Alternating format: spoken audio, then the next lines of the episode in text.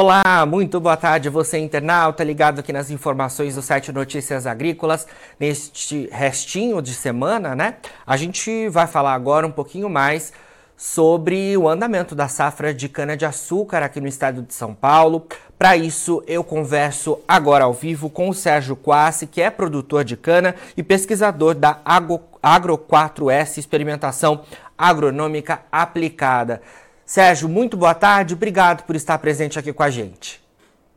Boa tarde, o prazer é meu, sempre à disposição aí para nós estarmos atualizando o andamento dessa importante safra de cana-de-açúcar.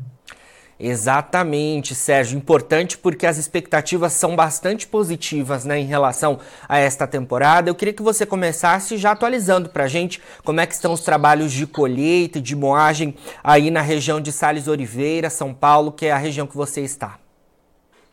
É, como todo, acredito como esse cenário está ocorrendo em todo o Centro-Sul, né, é uma safra que vai ter maiores patamares de produção, fruto do clima favorável que ocorreu na primavera de 22, o verão transicional 22-23 e o outono até do presente ano de 2023, né, então os canaviais aliado a esse clima favorável e as boas práticas que os produtores e usinas vêm implantando ao longo dos ciclos agrícolas, todo mundo está tendo maiores resultados de produção. Então, acredito que é uma safra quantitativamente maior, só que devido a esse clima favorável à ocorrência das chuvas, vejo que as unidades produtoras estão com um certo atraso cronológico na moagem, né? Então isso pode ser um problema lá na frente, né? Algumas unidades começam até a ter um, um, posicionamento de talvez bizarcana devido à presença do possível El Ninho,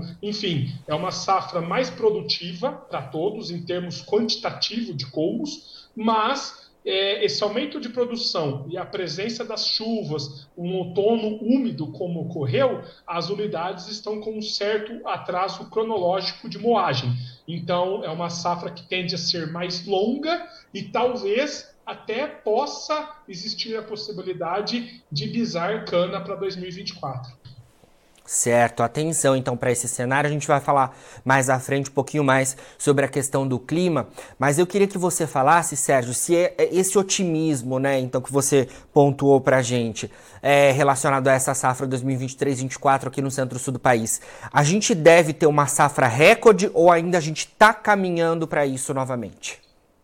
Olha, eu vejo que está caminhando, né? Como nós estamos chegando na metade da safra, vamos dizer assim, na minha humilde opinião, é prematuro dizer que vai ser uma safra recorde. Né?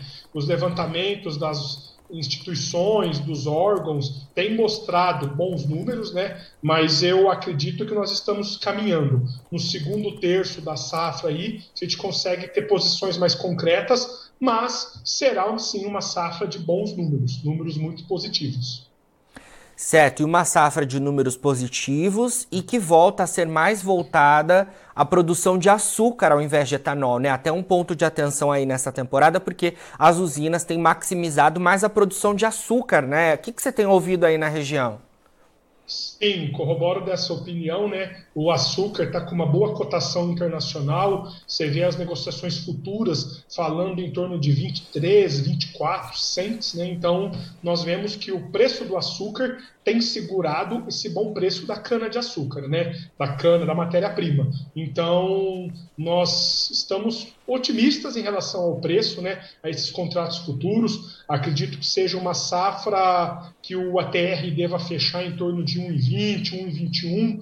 Não acredito que chegue a 1,25, a 1,27, igual algumas projeções. Na minha opinião, em torno de 1,21 a 1,22 seria o transcorrer do preço dessa safra 2023-24.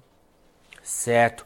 Você mencionou aí em relação aos bons preços, né, né, Sérgio? De fato é um cenário muito bom, né? Porque a gente aqui no Brasil tem essa safra 2023-24 com expectativas positivas e normalmente, né, quando a gente fala em termos de oferta é, e demanda, os preços em momentos em que a oferta tende a ser maior os preços tenderiam a cair. Mas a gente não, a gente tem um cenário de bons preços e isso é extremamente favorável para o produtor brasileiro, porque os preços estão acompanhando não só a realidade aqui do Brasil, mas a realidade de outros países, né? A Índia enfrentou problemas, a Tailândia também tem enfrentado problemas, então é, os preços do açúcar estão é, bastante favoráveis nesse momento, justamente acompanhando esse cenário também de outras origens, né, que não só o Brasil.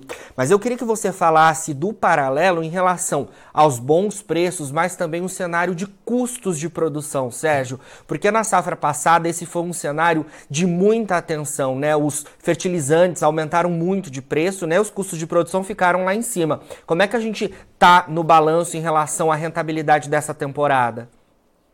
É, baseado nos preços que eu venho vendo aqui na nossa região, do, dos insumos, né, fertilizantes, químicos, agroquímicos, próprio óleo diesel, né, que é o combustível dos equipamentos, há sim uma redução substancial dos preços, né? O fertilizante abaixou para valores até próximo a dois mil reais a tonelada. O ano passado, essa época, estava em torno de cinco, seis mil reais a tonelada aqui na nossa região. Então, houve sim uma redução substancial do custo do fertilizante, uma redução do preço do óleo diesel e de alguns agroquímicos e alguns insumos. Né?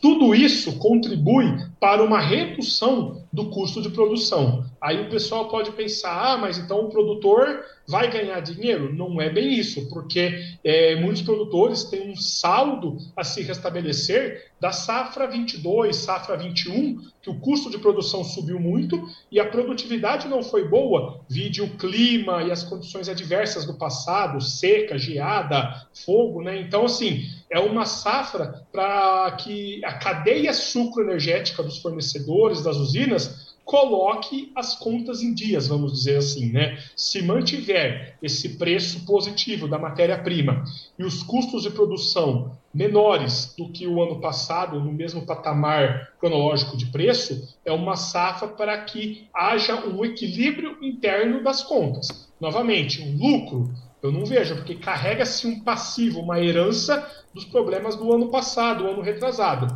Mas é uma safra para se colocar as contas em dia. Muito bom, Sérgio. Bom, vamos falar um pouquinho sobre clima, porque é de fato algo que chama atenção, né? Porque o cenário é, de clima para desenvolvimento nessa temporada foi positivo. Algumas chuvas aconteceram aí no momento de colheita, né? A colheita está em andamento, então é, é preciso atenção ainda nisso, mas fala-se muito né, em relação à ocorrência do fenômeno climático El Ninho, que já tem sua confirmação, né? E que pode, de alguma forma, trazer atenção para o segundo semestre, né? Desse ano de 2023. Queria que você falasse um pouco sobre isso, como é que vocês aí na região estão acompanhando esse cenário e se a gente pode ter algum impacto voltado para a cultura da cana-de-açúcar. É, configurando a presença do El como bem relatado, né, há um, uma perspectiva de que as chuvas da primavera comecem cedo, logo no meados do mês de setembro. Ocorrendo essas chuvas no começo, nós temos o retorno da umidade no solo, um solo mais úmido é favorável ao crescimento e ao desenvolvimento da cana-planta plantada este ano e da cana colhida no início de safra. Por outro lado, aquele canavial a ser colhido ainda, aumenta-se os problemas de pisoteio, compactação do solo, né?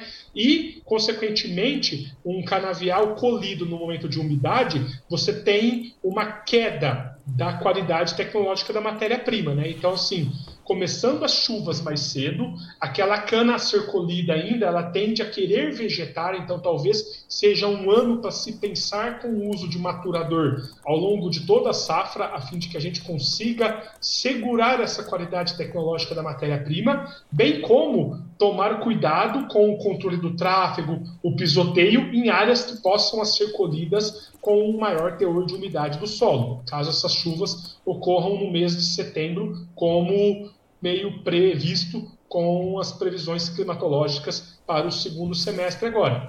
Um outro aspecto para se considerar é em relação à qualidade tecnológica da matéria-prima. O ano foi favorável ao florescimento. Variedades intermediárias que eram não tão suscetíveis ao florescimento qual, e as quais não houve a aplicação do inibidor de florescimento lá em fevereiro, março, essas estão soltando o pendão, o florescimento da cana. Uma cana pendoada, ela aumenta a isoporização, diminui o seu potencial produtivo de biomassa e, consequentemente, a qualidade tecnológica da matéria-prima. Então, canaviais que estão pendoando, soltando pendão, são canaviais que precisam ser colhidos mais urgente, de modo que não haja a perda da qualidade tecnológica da matéria-prima. Caso o fornecedor, a usina, não consiga fazer esse ajuste, esse canavial pendoado no segundo semestre tende a contribuir também para uma queda da quantidade de ATR e da TCH a ser obtida. Certo, Sérgio. Olha, obrigado pelas suas informações por enquanto. A gente vai seguir né, acompanhando todo esse cenário aí envolvendo o desenvolvimento né, dessa colheita da safra de cana-de-açúcar 2023-24 aqui no centro-sul do país. E a gente volta, é claro, a atualizar as informações de vocês aí da região de Sales Oliveira, tá bom? Muito obrigado, eu agradeço a oportunidade. Uma boa tarde a todos. Boa tarde, bom final de semana. Bom, então a gente atualizando aí as informações em relação ao andamento da safra 2023-24 de cana-de-açúcar na região de Sales Oliveira, aqui no estado de São Paulo, né? O estado de São Paulo que é o principal produtor de cana-de-açúcar aqui no país. Eu não posso deixar de agradecer a todos vocês produtores que enviaram as suas histórias para a premiação da melhor história de um agricultor. A premiação entra agora na sua segunda fase, a fase final, né, em que vocês podem escolher a melhor história de uma agricultora, porque as cinco finalistas são mulheres e você aí no QR Code que está na sua tela, você consegue fazer a votação, escolher a melhor história de uma agricultora nesta terceira edição da premiação da melhor história de um agricultor aqui do Notícias Agrícolas. E eu aproveito também para agradecer a Singenta, que é parceira da melhor história de um agricultor. Você já conhece a plataforma Acessa Agro?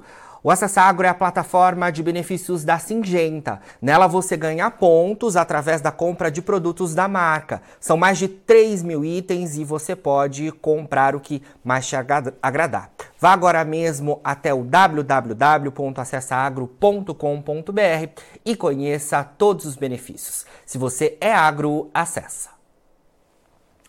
Nós ficamos por aqui, mas a nossa programação de boletins segue.